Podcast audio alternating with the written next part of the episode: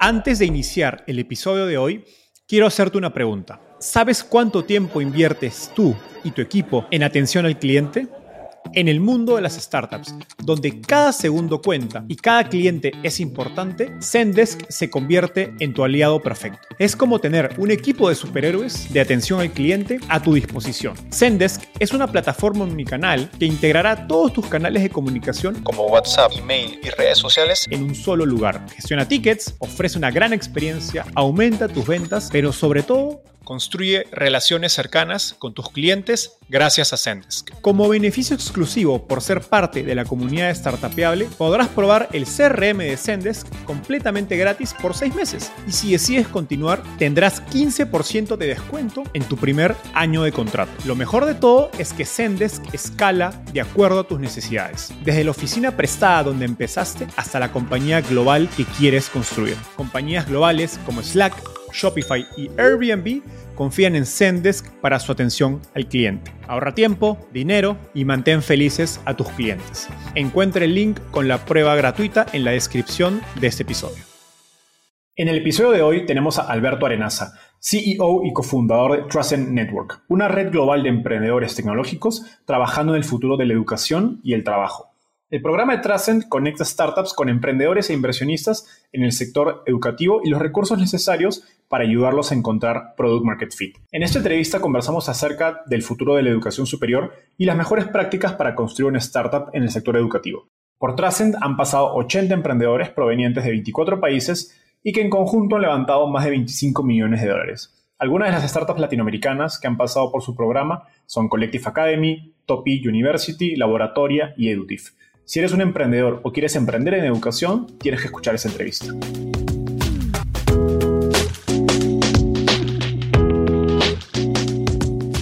Hola, mi nombre es Enzo Cavalier y soy un convencido de que el emprendimiento en tecnología es una oportunidad histórica para resolver los problemas más urgentes de Latinoamérica. En este podcast conversamos con emprendedores e inversionistas de las startups más impactantes de nuestra región para descubrir cómo se idearon, escalaron y levantaron venture capital para solucionar problemas tan grandes como la educación, las finanzas y la salud. Recuerda visitar www.startapeable.com donde encontrarás todo un ecosistema de recursos para tu camino startup. Hola Alberto, ¿qué tal? ¿Cómo estás? Un gusto tenerte en el podcast Startapeable. Muchas gracias, no, el placer es mío. Eh, estáis haciendo cosas muy, muy chulas en Startapeable, así que muchas ganas de estar aquí. Genial. Empecemos haciendo la pregunta que siempre le hago a mis invitados. ¿Cómo llegaste al mundo de las startups? Bueno, yo la verdad es que no tenía ni idea de lo que era el mundo de las startups hasta que tuve la suerte de vivir durante un año en San Francisco, allá por 2015. Y bueno, por entonces ya San Francisco era, era la ciudad de las startups, ¿no? Entonces me resultó una experiencia bastante curiosa. Luego estuve muchos años alejado un poco de ese, de ese mundo y, y, luego volví en, en, los últimos tres años, realmente, eh, dos, tres años, desde el ángulo de las startups de educación y del futuro del trabajo. ¿no? Eh, o sea que ha sido también un... un ha tenido su, su, propia, he tenido mis propias etapas ¿no? en, en, mi relación con las startups, pero ahora mismo estoy en un sector en el que me gusta mucho el ángulo que, que, que tienen las startups de educación y del futuro del trabajo y creo que es un momento muy interesante. Genial. Ahora, me gustaría ir un poco a unos años atrás, hacia tu historia, para entender tu conexión con, con, educación y futuro del trabajo, que es lo que nos mencionabas. Cuéntanos qué es Minerva y qué te motivó, cómo llegaste a, a, a Minerva. Bueno, Minerva es la, razón por la que termino en San Francisco en, en, el año 2015. Y para quien no lo conozca, Minerva Schools es una universidad nueva que se fundó allá por 2012 en, que tiene un poco la, misión de reinventar el modelo educativo utilizando la tecnología para reducir los, los, gastos de los estudiantes y poder crear un, un acceso más, eh, más equitativo a, a, la universidad de alta calidad. ¿no? Eh, entonces empieza el proyecto en, en San Francisco y la idea es que los estudiantes pasan el primer año en Estados Unidos y luego van cambiando cada seis meses, van a una ciudad distinta del mundo. Entonces terminas haciendo la carrera en siete países distintos, entre ellos eh, Argentina, Alemania, Corea del Sur, eh, India, Taipei y Reino Unido. Y terminas graduándote en San Francisco. Entonces, yo entré en, la primera clase de estudiantes que se, que se graduó. Yo estaba estudiando en, Reino Unido, por, por mi acento, eh, los, los, escuchantes sabrán que, que soy español, eh, pero tuve la suerte de recibir una beca para irme a estudiar a, Escocia. Y, ahí me enteré, de, en mi, en mi primer año me enteré de, de la oportunidad de ir a Minerva y, me uní al, proyecto. ¿no? Entonces, yo siempre hablo, cuando hablo de Minerva, creo que hay, hay varias innovaciones en su modelo que, que está muy bien porque ahora, como cada vez hay más startups del mundo de la educación, muchas están tomando como referencia de alguna parte lo que está haciendo Minerva y innovando de su, eh, en sus propios contextos. Y yo siempre digo que por un lado está la parte económica, que Minerva básicamente es capaz de ofrecer la, la, educación de una universidad top americana por una fracción del coste, más o menos una sexta parte del coste. Eh, está también la innovación pedagógica en cuanto a los, los, temas que se estudian y cómo se estudian, que son siempre alrededor de esta idea del aprendizaje activo. Y creo que también tiene una innovación en, cuanto al, al sistema de admisiones por el cual tienen un, ellos lo llaman un sistema de admisiones eh, absoluto, en el que básicamente extienden una oferta a todos los estudiantes que pasen un cierto listón que establecen ellos en cuanto a el, examen que hacen de alguna forma pasar a los estudiantes. Los estudiantes no, no, le requieren ningún tipo de eh, standardized test, ¿no? ninguno de estos exámenes que sabemos ya bien que están muy correlacionados con el poder de pagar a, profesores o a tutores. Y, y, es un sistema en el que intentan, pues, a través de entrevistas de vídeo, van, van eh, un poco midiendo ciertas habilidades del de estudiante y, que hace que al final sea un grupo de estudiantes mucho más diverso que lo que podrías encontrar en Harvard o en Stanford. ¿no? Entonces, bueno, ese es el, el proyecto Mira. Yo me gradué hace dos años y, y bueno, siguen admitiendo estudiantes y están ya, eh, están, han aceptado la clase de 2025, 2026. O sea que es una locura verlo, crecer. Qué, interesante, eh, bueno, que nos contabas que, o sea, más allá del modelo eh, innovador que tiene Minerva, fuiste parte de la primera, digamos, clase, ¿no? O la generación inaugural, ¿no? Y cuando tienes 18 años, de repente, 19 eh, o incluso menos, digamos, elegir una universidad es, muy difícil, pues no tienes la madurez para tomar la decisión de invertir cuatro o cinco años de tu vida en, digamos, en una carrera, en un instituto que va a impactar gran parte en el futuro de tu vida. Y en ese contexto creo que la, la marca y el capital social que tiene la universidad a través de familiares, amigos que han ido y te hablan muy bien de la universidad, creo que nos ayuda a de algún modo tomar la decisión con más tranquilidad. No, no necesariamente racionalizarla, porque puede ser una decisión muy emocional, pero sí estar más, más tranquilos con ella. ¿Cómo fue tu proceso, digamos, de dejar la Universidad de Glasgow, si no me equivoco, y ir a, Minerva, ¿no? que es una universidad recién fundada? Y, cómo fue este proceso de comunicárselo a, tus papás, amigos? Sí, bueno, fue complicado porque, claro, nadie entendía un poco el, el modelo de Minerva ni eh, mucha gente me preguntaba, ¿pero qué es, qué es este proyecto? ¿Qué es este? ¿Es una secta o es un, algún tipo de, de grupo extraño. Eh, para mí, a nivel personal, fue relativamente fácil, porque yo lo veía como una decisión de muy poco riesgo. ¿No? decía, claramente aquí hay un modelo que ha estado muy bien pensado por un montón de gente, que ha utilizado tanto un punto de vista muy práctico como uno muy, muy teórico en cuanto a, la, toda la investigación académica que estaba detrás del modelo de Minerva. Y dije, no pierdo nada por, por probar. Eh, el primer año daba muchas becas a los que nos cambiamos de, de universidad y, yo tenía muy claro que en el modelo más tradicional yo no, no encajaba del todo, ¿no? Entonces decía, estoy, estoy aprendiendo bastante poco, eh, cualquier, cualquier alternativa tiene un upside muy alto de, de poder encontrar un modelo que, que, mejore y un upside muy bajo, porque en el peor de los casos vuelvo a la universidad y, tengo, y vuelvo a lo que estaba. Eh, entonces, para mí, ese, es, ese fue un poco el, proceso. Una vez que conseguí yo tener esa convicción interna, creo que intenté comunicarlo como mejor pude a, mi familia, a, mis amigos y todos me apoyaron en la decisión porque, porque vieron que al final era un, interés muy sincero.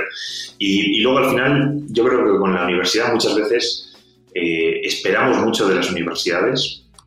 obviamente, como al final se llevan muchos años de nuestra vida y se llevan muchas veces también ahorros, sobre todo en, en Estados Unidos, entiendo que tengamos esas expectativas, pero yo siempre creo que la gente que es muy proactiva y que busca oportunidades las va a buscar tanto en una universidad como una Ivy League de Estados Unidos, ¿no? en, Harvard, como en cualquier universidad pequeña con menos recursos. Al final creo que ese tipo de actitudes eh, y, de, y, de, oportunidades, de utilizar las oportunidades que se te den, creo que siempre puedes ver un poco mm, eh, esas características en los estudiantes que, eh, independientemente de las universidades. ¿no? Entonces, yo creo que Minerva, su, su gran éxito de admisiones el primer año fue encontrar a todos los que estábamos intentando montar pequeños Minervas en nuestras universidades. ¿no? Todos estábamos intentando de alguna forma innovar con distintos modelos educativos y entonces nos, nos juntaron a todos en el, en el primer año. Eh, obviamente no es un modelo perfecto, ¿no? pero eh, sí creo que es, es, un modelo en el que espero que cada vez haya más gente que se, ve, se vea reflejada en, su ambición y en, y en la solución que está proponiendo y que cada vez haya más Minervas. Yo, sinceramente, creo que un mundo en el que hay un millón de Minervas, que cada uno eh, pues sirve de alguna forma a, un grupo con, con ciertas intenciones y, ambiciones, creo que es un mucho mejor mundo del que tenemos ahora, ¿no? Entonces es un poco como la, la esperanza que tengo yo de, a futuro. Genial. ¿Y por qué dices que sentías que no encajabas? en el modelo de, de la universidad más tradicional?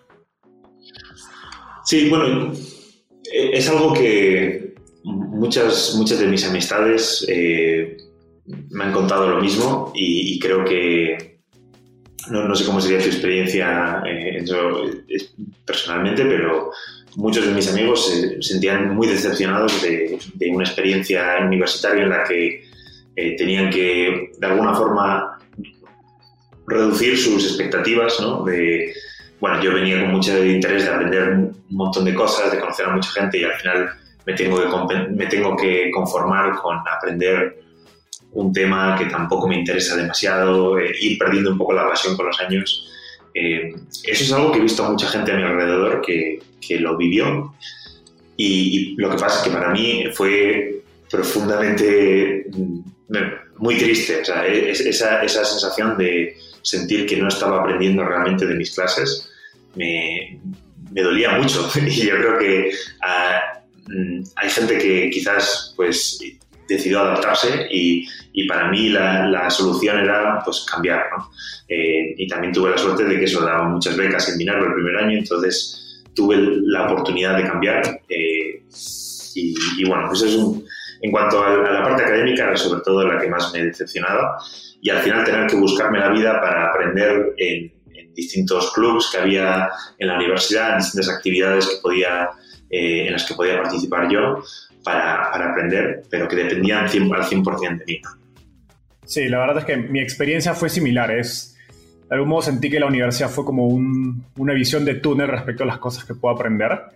Eh, y bueno, a mí me parece gracioso porque a, ti te pasó ese, ese proceso, digamos, de, de, desenamorarte, te pasó el primer año. A mí me pasó ya en el cuarto año, cuando regresé de intercambio de, de Amsterdam, recuerdo que, y siempre lo cuento, que llevé un curso de innovación y emprendimiento donde me dejaron unos libros, un libro que se llama Bold de Peter Diamandis, donde habla de todas las tecnologías exponenciales que están cambiando el mundo, impresión 3D, inteligencia artificial, eh, biotecnología, etc. Y creo que lo leí en 2016, si no me equivoco, y te dicen que pues esas tecnologías están cambiando el mundo hoy, no, no en el futuro. Y yo decía, estoy estudiando economía en la supuesta mejor universidad de Perú, eh, eh, al menos privada y de negocios, y en ningún momento me han mencionado ninguna de estas tecnologías. Entonces sentía que el mundo estaba yendo en una dirección y mi educación estaba llevando a otra, ¿no? Y, eso fue justo como te digo, en cuarto año.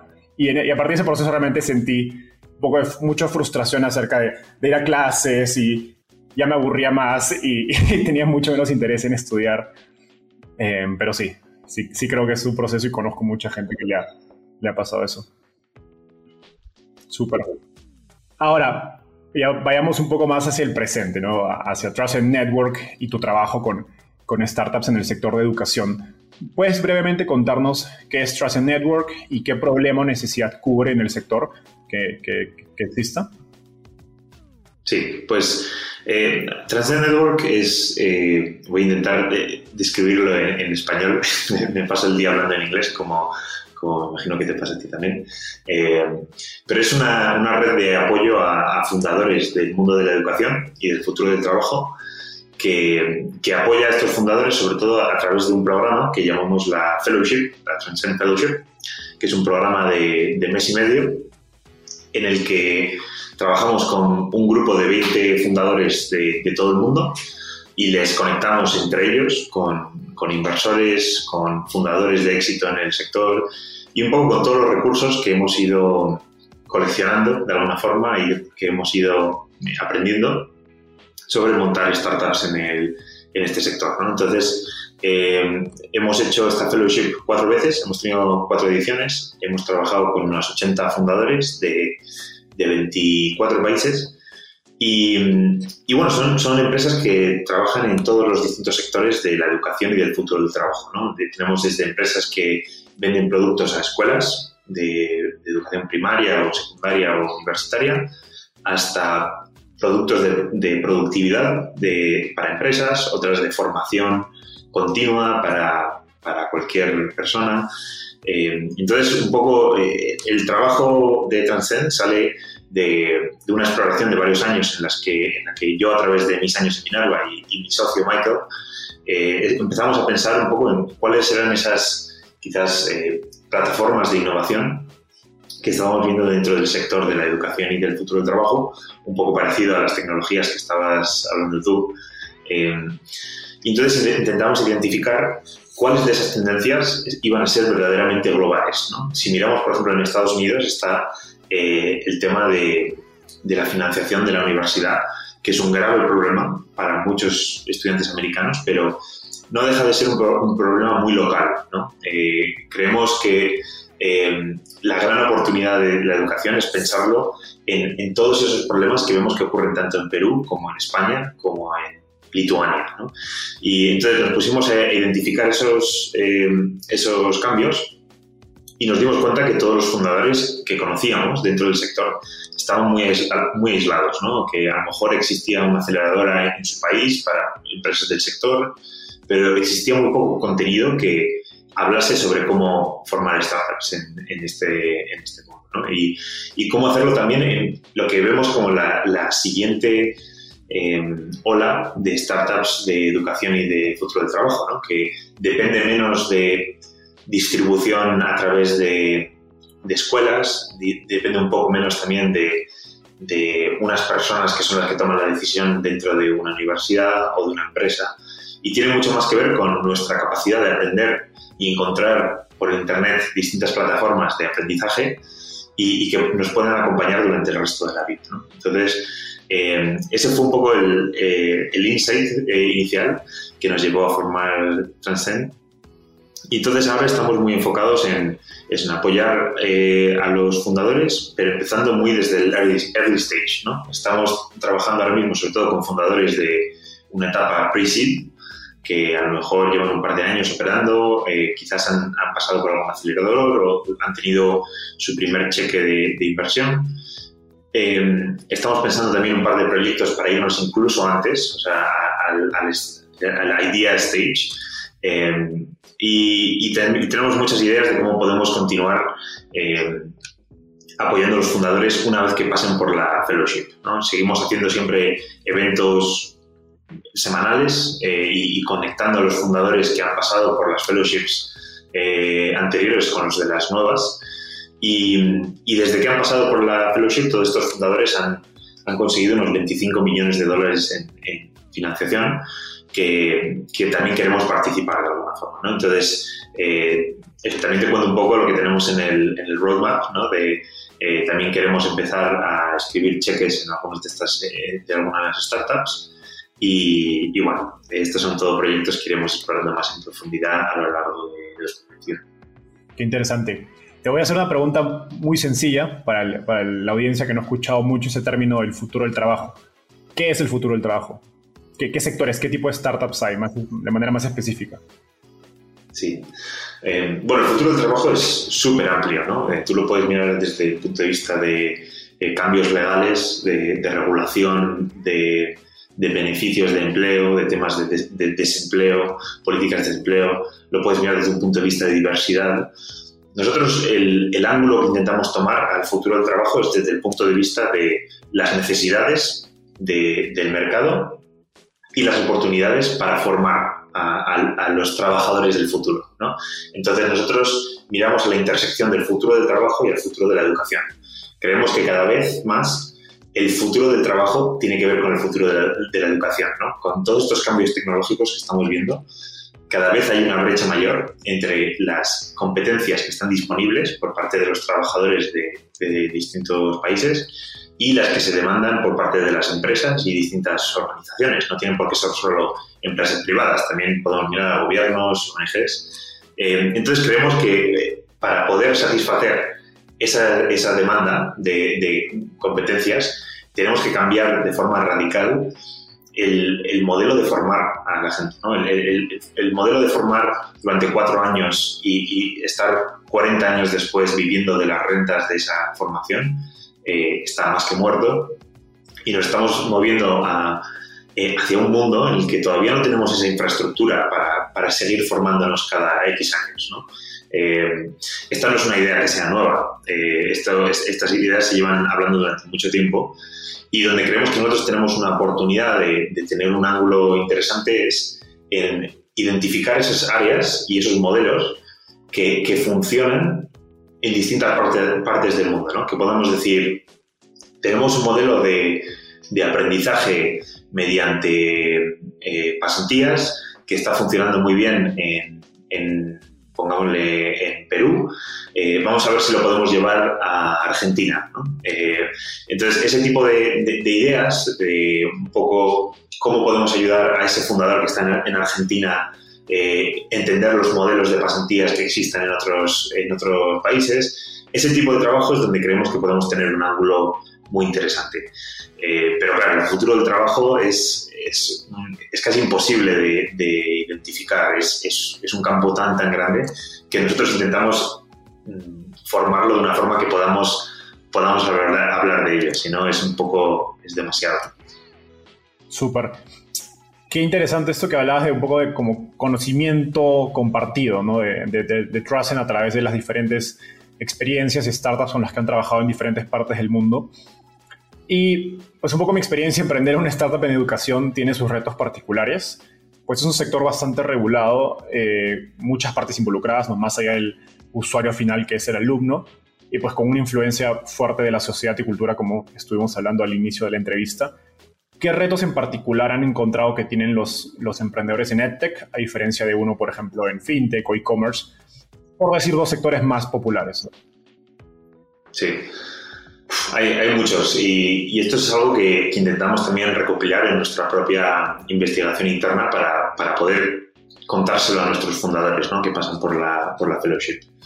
Eh, los primeros puntos que se me ocurren es que en educación más que en cualquier otro sector que conozca yo, eh, los, los, usuarios muchas veces no son los compradores. Eh, entonces, esto da lugar a incentivos muy extraños. Muchas veces, cuando miras a cualquier plataforma de, de aprendizaje corporativo, muchas veces no tiene ningún sentido porque son unos productos feísimos, inusables casi, eh, que es difícil comprender cómo se pueden utilizar eh, en empresas tan grandes, ¿no?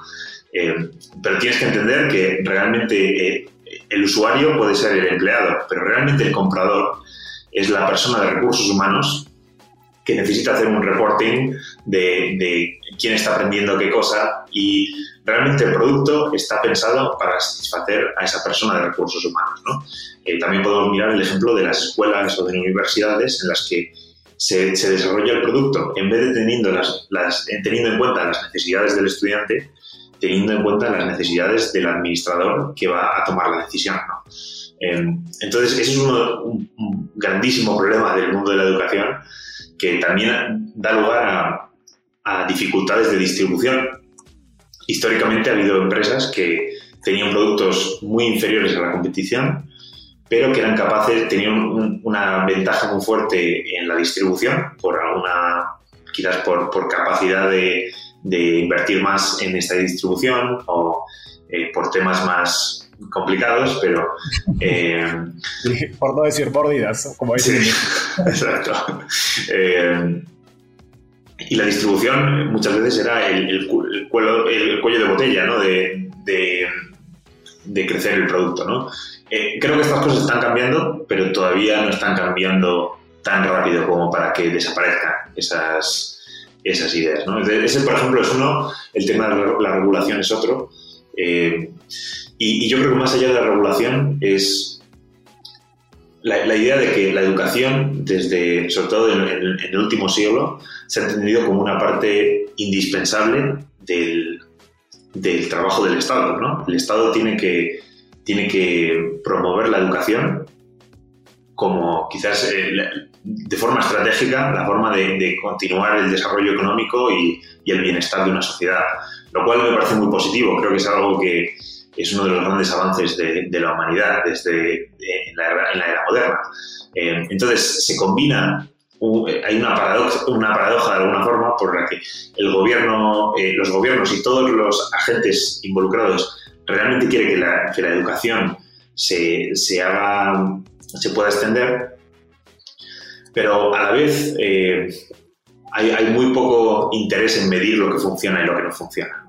Entonces, uno de los temas que me hallo pensando mucho estos días es siempre pues, mm, ¿qué, ¿qué, métricas existen que existen, existen estudiando ahora mismo para, para, demostrar qué modelos son más efectivos y cuáles no son, eh, para que realmente la educación no sea eh, un poco un teatro, ¿no? De decir, bueno, hemos, mira cuánto invertimos en educación, sino que sea, en, vez de fijarnos en los inputs, que es la inversión, fijarnos en los outputs, ¿no? Que deberían ser los resultados. Eh, pero bueno, podría, podría, podríamos tener un podcast entero sobre, sobre esto. Sí, eso último es un punto interesante, algo que he estado leyendo en los últimos días es, por ejemplo, cómo Latinoamérica tiene una de las tasas más altas de, universidades privadas, ¿no? de alumnos que van a universidades privadas a diferencia de, Europa. Creo que en, Latinoamérica es cuatro veces más alumnos porcentualmente no respecto a la población en universidades privadas a diferencia de Europa, más también que en Asia, más también que en Estados Unidos. Eh, y pues, más allá de, creo que de un discurso político, la pregunta es, ¿es mejor o no, O sea, funciona mejor o no dadas las condiciones de Latinoamérica y pues no hay datos para, o sea, para decirlo, ¿no? Lo digo que tenemos son los datos, los inputs de alumnos, de inversión, pero no tenemos, no podemos realmente efectivamente, más allá de un discurso político de la universidad, la educación debería ser pública o privada o una combinación, no podemos decir si está funcionando o no esto que está sucediendo en Latinoamérica. Es, es, un tema que, que, está muy presente aquí en, en España. Eh, yo lo pienso mucho. Eh, salió hace un par de semanas una actualización nueva de los datos de desempleo juveniles en España y el número es 41,5% de la juventud española está eh, desempleada.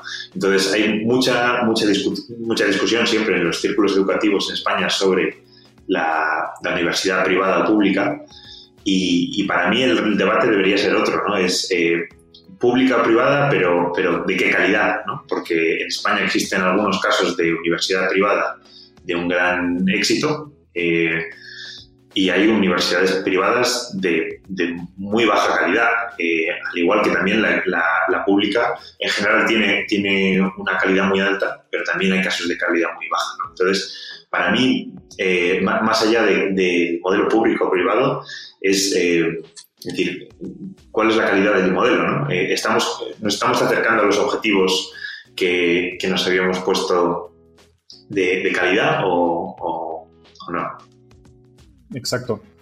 Ahora, nos, nos, conversabas de estos retos que tienen los emprendedores en el sector de educación. ¿Cómo Trusend los ayuda a, navegarlos? Mm. La, primera idea de, en cuanto a cómo les, les ayudamos es bastante básica, pero es yo creo lo que nos diferencia en muchas en gran parte con otro, con aceleradoras, por ejemplo, o incubadoras, que nosotros no, nos consideramos una, sobre todo por el hecho de, no cobrar en acciones por participar en, nuestra fellowship. Eh, pero la diferencia es que eh, nos tomamos muchísimo tiempo para asegurarnos que los fundadores del mismo grupo, del mismo corte, se conocen muy bien entre ellos. No solo que se conocen muy bien, sino que podemos crear espacios de, de intimidad y de vulnerabilidad para que, se, se, para que aprendan entre ellos. ¿no? Eh, una vez que hemos hecho eso entre el grupo de 20 fundadores, les, les conectamos con el resto de la comunidad de fundadores que se han graduado ya, que, que siguen eh, activos en, en, nuestro, en un grupo de Slack eh, hasta ahora y con eventos que hacemos cada semana, como ya te comenté.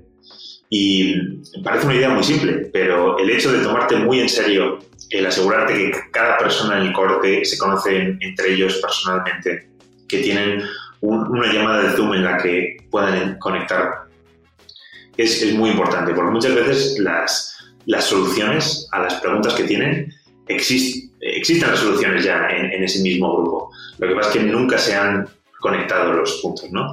Entonces, esa es un poco es la, la, la idea más básica, ¿no? Pero eh, yo diría que hay, hay quizás tres más, eh, y siendo así rápido, una diría conectar con todos los, los agentes de la industria, ya sean eh, inversores, fundadores de éxito, eh, incluso potenciales clientes.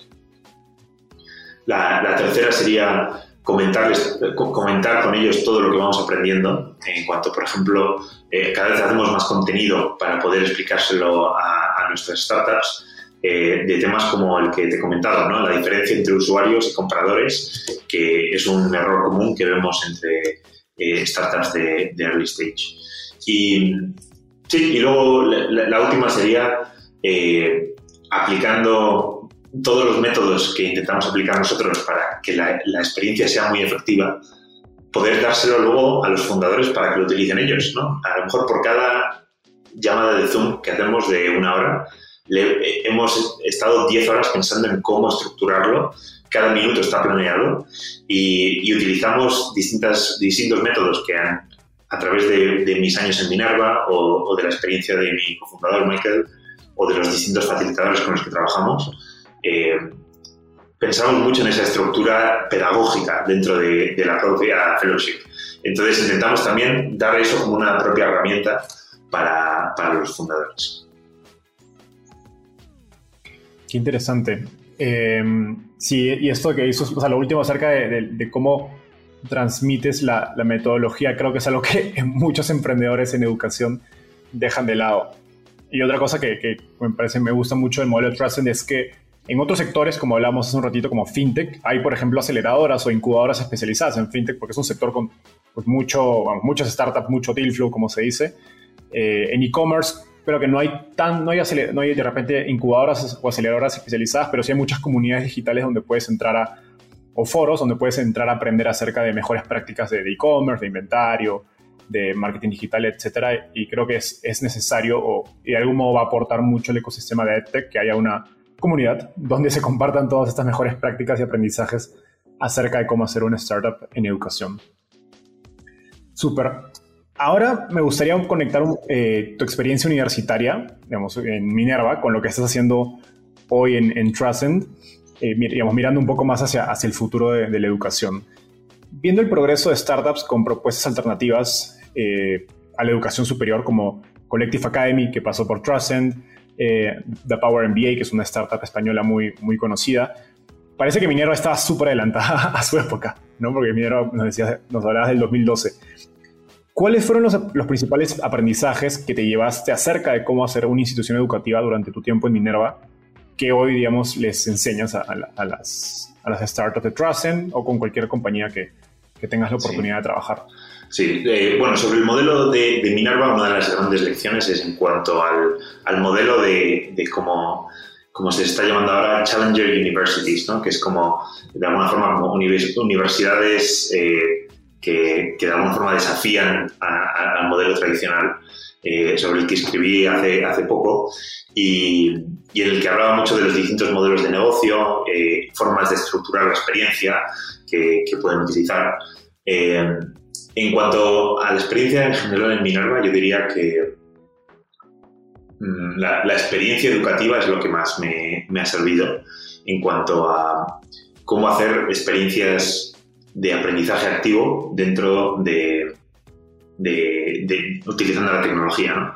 Eh, creo que el, modelo, el modelo de Minerva era todo de seminarios, en el que nunca tenías una clase magistral en la que, en la que tú escuchases a alguien hablar en, Zoom. Para mí eso es un poco es uno de los mayores fallos de, la educación también en la pandemia, ¿no? que, que simplemente se hayan llevado clases que normalmente se hacía 200 personas en un anfiteatro que se lleve a, a, una sala de Zoom es uno de los grandísimos fallos que, veo.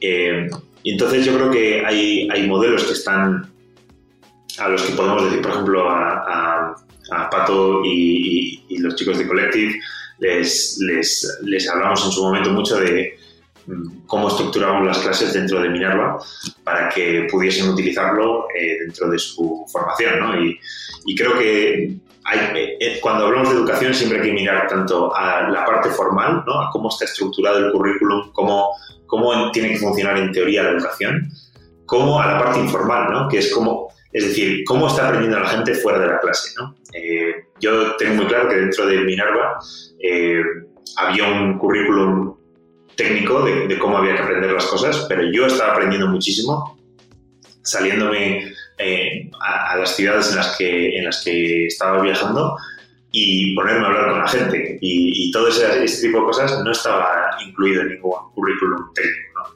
Entonces, eh, yo siempre creo que con la educación hay que mirar tanto a lo que, a lo que se ve en la superficie como a lo que se esconde un poco en, en las esquinas. Y, y entonces de ahí siempre hemos sacado muchas, muchas lecciones, obviamente. Qué interesante. O sea, es claro, de algún modo es la parte estructurada del aprendizaje y la parte no estructurada. Pero estoy seguro que Minerva también la había pensado. o sea, no, la parte no estructurada definitivamente tuvo, algunas partes de diseño. Eh, desde la decisión de hacerlo en varias ciudades, creo, ¿no? O sea, que, el hecho de que estén viajando, lo que ya demuestra eh, cierto nivel de como de pensamiento más estratégico acerca de cómo podemos hacer que sucedan esos espacios de aprendizaje informal. Eh, sigamos, continuando en esta línea. En Latinoamérica siento que falta, bueno, creo que falta mucho por hacer en educación y que el tamaño de la oportunidad es, eh, digamos, muy grande, sobre todo en relación con el número de emprendedores que he visto trabajando en EdTech. ¿Cuáles son algunas de las tendencias que más te emocionan en, educación en mercados emergentes como, como Latinoamérica? Que, eh, ¿Y dónde te gustaría ver más startups? ¿no?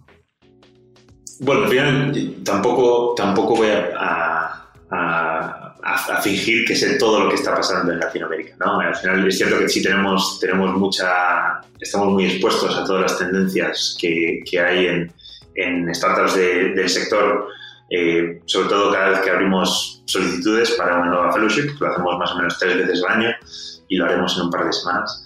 Eh, pero, pero yo diría que quizás mm, una tendencia que, que, empiezo a ver dentro de, la educación en, en, Latinoamérica es eh, quizás la integración de, productos para distintas partes de Latinoamérica, que es una cosa que que parecería medio obvia, ¿no? que, tendría que, que, ocurrir en Latinoamérica, dado, dado el hecho de que existe un lenguaje común, ¿no? que en otras, otras regiones es, es imposible. O sea, incluso dentro de, de, India, por ejemplo, que muchas veces se vende como un mercado único, se hablan cientos de idiomas, cientos de idiomas dentro del país. ¿no? Entonces, Latinoamérica tiene la oportunidad de, de, crear productos que sean relevantes para muchos países por similitudes de los sistemas educativos, por similitudes culturales eh, pero quizás en, la primera versión de eh, startups de educación era muy difícil crear este tipo de productos porque muchas veces dependían de que pasasen por un proceso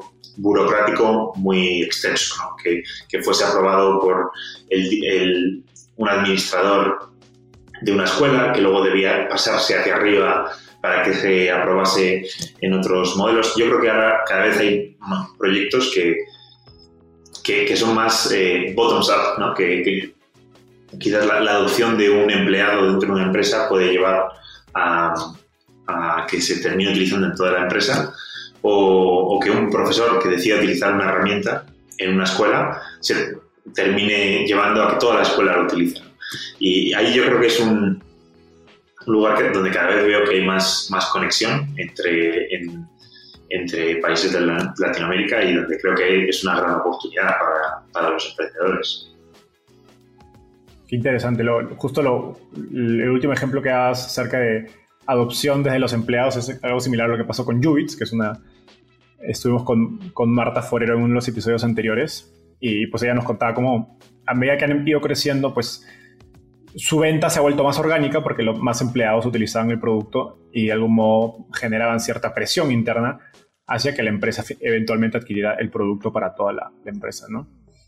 ¿Alguna, ¿Alguna otra tendencia? Te, te, he escuchado mucho hablar acerca de, del, en inglés, los, el Work Integrated Learning, eh, digamos, de esos espacios donde el trabajo, eh, es, mejor dicho, donde, el, donde tu educación está relacionada con el trabajo. Sí, ese es un, un mundo que, que, la verdad me, me, me, interesa muchísimo, que creo que a, quizás a un nivel más abstracto lo que, lo que creo que está haciendo es eh, volver a juntar dos espacios que se han ido separando en los últimos quizás 50 años de forma un poco artificial, ¿no? que es la idea de que existe una, como persona joven que quizás vaya a entrar en, en el sistema educativo, tú puedes ir por, una, por eh, un camino totalmente vocacional en el que simplemente recibes formación para encontrar trabajo y, y ya está, y, y, dejar de formarte, o tomar una, un camino puramente intelectual en el que eh, solo estudias y, y, haces y donde la, la, la, parte de vincularlo a la industria eh, hace que pierda todo, todo su valor. ¿no? Para mí, Work Integrated Learning, eh, la, la, idea es que se, cre se, creen más puentes entre la industria y, y la educación, ¿no? y que eh, que se puedan combinar, porque si, tiras demasiado de uno, eh, creo que terminas haciéndole un flaco favor a la, educación y si tiras demasiado de la educación, terminas teniendo problemas como los que tenemos aquí en España, un, desempleo juvenil que está totalmente fuera de cualquier eh, número racional. entonces, dentro de ese modelo vemos programas como lo que puede hacer Ripen en, en Canadá, que conecta a estudiantes de, de universidades con proyectos de, pequeñas empresas eh, para que puedan aprender durante esa experiencia. Eh, vemos proyectos como el, el modelo de, aprendices, ¿no? que está volviendo a estar de moda en, en, sitios como el Reino Unido, donde hay una empresa que se llama Multiverse, que está haciendo un muy buen trabajo. Eh, y que poco a poco yo creo que va llegando a, Latinoamérica, pero también con, eh, obviamente, todo, todo requiere su, tiempo, ¿no? Pero eh, así modelos híbridos que vea que, que, tienen mucho sentido para mí es, eh, por ejemplo, el, equipo de laboratoria creo que está haciendo un gran, trabajo de, de, poder acercar a, estudiantes de, de informática de distintos distintas tecnologías que están en demanda a trabajos. Eh, y, y, bueno, creo que, es, creo que es una tendencia en la que veremos cada vez más startups en, próxima, en la próxima década.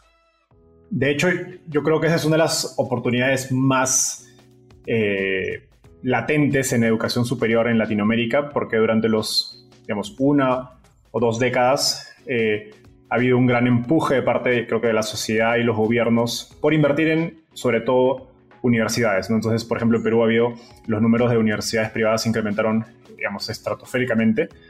Eh, y, sin, sin juzgar, sin decir que es malo o bueno eso, lo que se descuidó fue la, educación técnica, ¿no? lo que se conocen como institutos técnicos, en Estados Unidos le llaman trade schools. En Perú hay dos, dos grandes institutos muy conocidos, TechSoup y Senati, que tienen grandes programas de integrar eh, carreras técnicas como, como operaciones más industriales, eh, y gran parte de ese trabajo está vinculado a ir, a, por ejemplo, a una minera, a un taller eh, mecánica, ¿no? Y, son skills que a fin de cuentas lo gracioso es cuando ves los números de, de, demanda ganan sueldos muy altos, ¿no? Y no entiendes por qué en lugar de seguir invirtiendo en universidades no invertimos más en esos modelos. Eh, y pues ahora con tecnología se pueden hacer mucho más escalables, reducir los costos de sobre todo equipamiento, que creo que eso es un sector que sí, por ejemplo, a diferencia de la universidad, de repente no necesita tanto tanta inversión en, no sé, bibliotecas, eh, pero sí necesitas inversión en centros informáticos donde los alumnos puedan estar expuestos a las herramientas, eh, sobre todo tecnológicas, que en un trabajo ya de campo estarían, tendrían que utilizarlo. ¿no? Entonces, sí, esa es una, una oportunidad que a mí me, me, gusta, en donde a mí personalmente me gustaría ver mucho más startups en Latinoamérica. Total, y, es un tema que hemos, que hemos hablado antes eh, en cuanto a la oportunidad de, de, conectar esos dos mundos y donde sí, creo que al final políticamente de alguna forma es, eh, siempre ha sido muy fácil abrir una universidad, ¿no? Porque de alguna forma eh, siempre, siempre ayuda más de alguna forma abrir algo que, que concluir que funciona. Así que yo creo que cada vez debe haber más oportunidades de, juntar los, los dos y, y, de alguna forma redefinir la, la falsa decisión de eh, o, trabajo o estudio que ha existido hasta ahora. Súper. Finalmente, después de trabajar con 80 startups y todo el trabajo de investigación que nos has contado, yo siento que, bueno, como te dije hace un ratito, que Trussen se está convirtiendo en una fuente única de mejores prácticas para hacer una startup EdTech. Entonces me interesa conocer qué hacen o qué has visto que hacen los mejores emprendedores en educación durante la etapa semilla, que es donde ustedes trabajan, que incrementan significativamente sus probabilidades de encontrar pues, product market fit, ¿no? Básicamente un producto que funcione por el mercado al que están yendo. Sí, esto es un tema que, que le damos muchísimas vueltas, lo pensamos mucho y, para mí, la persona que ha tenido quizás un, modelo mental más claro de, esto, tanto por su experiencia propia, por todo lo que escribe sobre el tema, es John Danner, que es un, inversor de San Francisco que ha tenido eh, varias, varias startups que han, han, tenido mucho éxito y que ha invertido, es uno de los mejores inversores de early stage de, startups de educación. Y, él habla de, encontrar la magia, ¿no? de, de poder poder de alguna forma reducir el éxito de, tu producto al principio a algo que, realmente hace que, al, que, al, usuario le, de alguna forma le mejore la vida, ¿no? Ese producto, ¿no? Entonces, para mí, quizás voy a darle la vuelta a tu pregunta y decir, ¿cuáles son las cosas que los fundadores hacen, hacen mal, de alguna forma, para, responderte a la pregunta? Y es eh, de alguna forma fingir que han encontrado esa magia.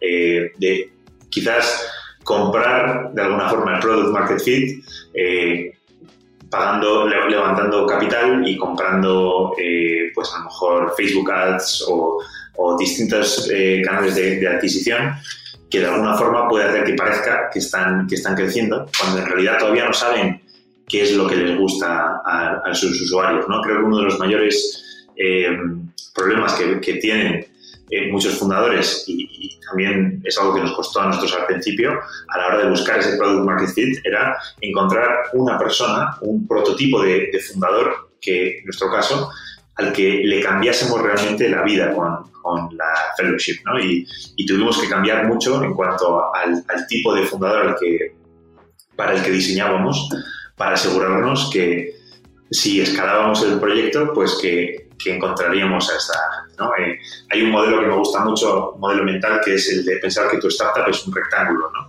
Tú puedes, o eh, en, un eje tienes el número de, usuarios a los que, a los que llegas, eh, pongamos en el, eje vertical, y en el eje horizontal tienes el impacto que tienes sobre ellos. ¿no?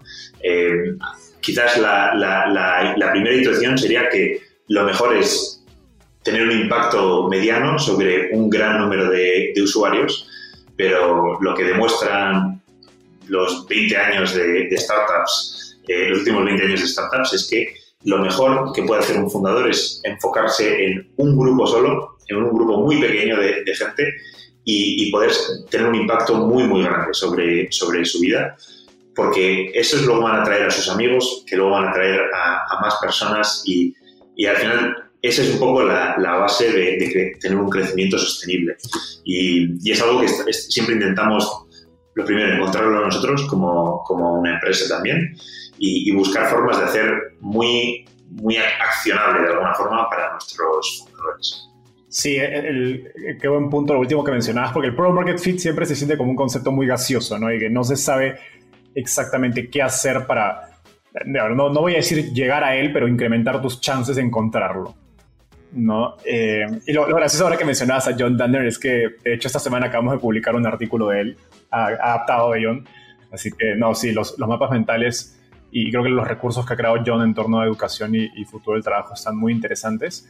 Y, un ejemplo personal en mi experiencia eh, acerca de este, esta magia es, por ejemplo, On Deck. Yo llevo un taller de, justo podcasting en On Deck y, ellos al inicio y al final de, digamos, el taller que duró alrededor de dos meses, eh, hacen mucho énfasis en no nos interesa, digamos, cuánto aprendes de edición de podcasting o cuánto aprendes acerca de distribución, de marketing, de cómo llevar, o de repente manejo de voz, etcétera, sino que todos esos son herramientas para que tengas un momento transformador en tu experiencia como podcaster, sea que después de, de, On Deck, que es el programa, duplicase tu, tu, audiencia, o hiciste tu primer episodio si es que recién estás empezando, o obtuviste a un invitado que te morías por tener y, finalmente te aceptó, y que ese momento mágico es lo que hace que la gente se enganche con el producto educativo, ¿no? Y, y, y a veces creo que, los emprendedores se enfocan mucho en el contenido, en que pues, el video esté bonito, que se escuche bien,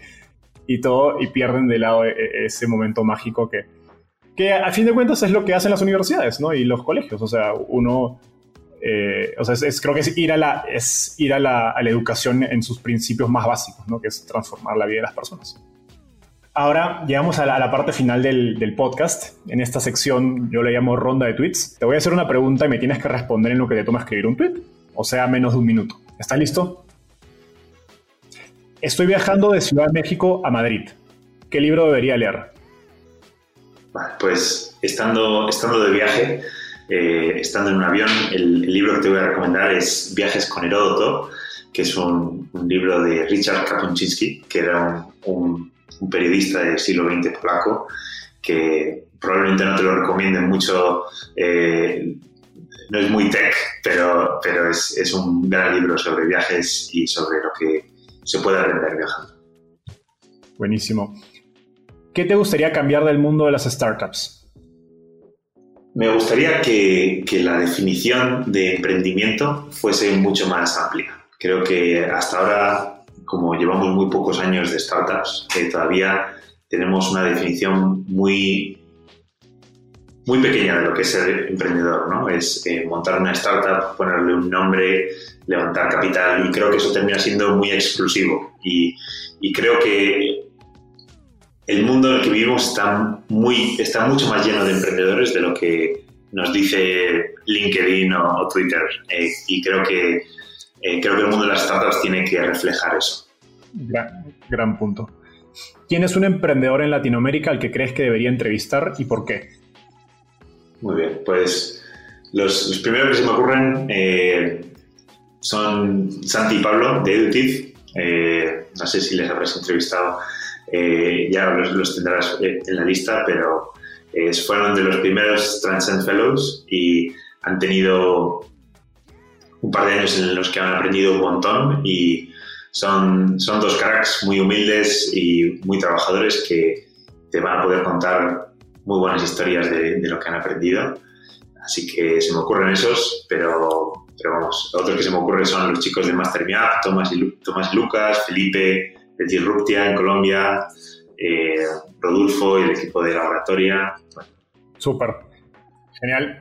Oye, Alberto, gracias por estar acá. verdad, ha sido un gustoso tenerte en el, en el podcast. Eh, pueden encontrar a Alberto en Twitter como arroba Alberto Arenaza.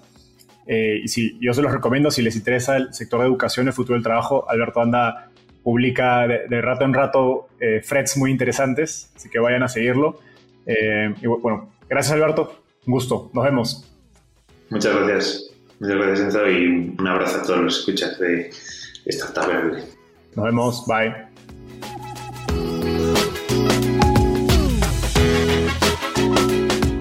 Gracias por escuchar este episodio. Espero que te hayas llevado tanto como yo. Suscríbete a nuestro podcast para seguir aprendiendo de los principales referentes del ecosistema startup en Latinoamérica.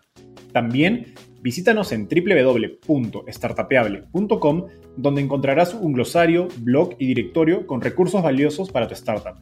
Conmigo es hasta un próximo episodio con un nuevo invitado. Startapeable, tu puerta de entrada al ecosistema startup.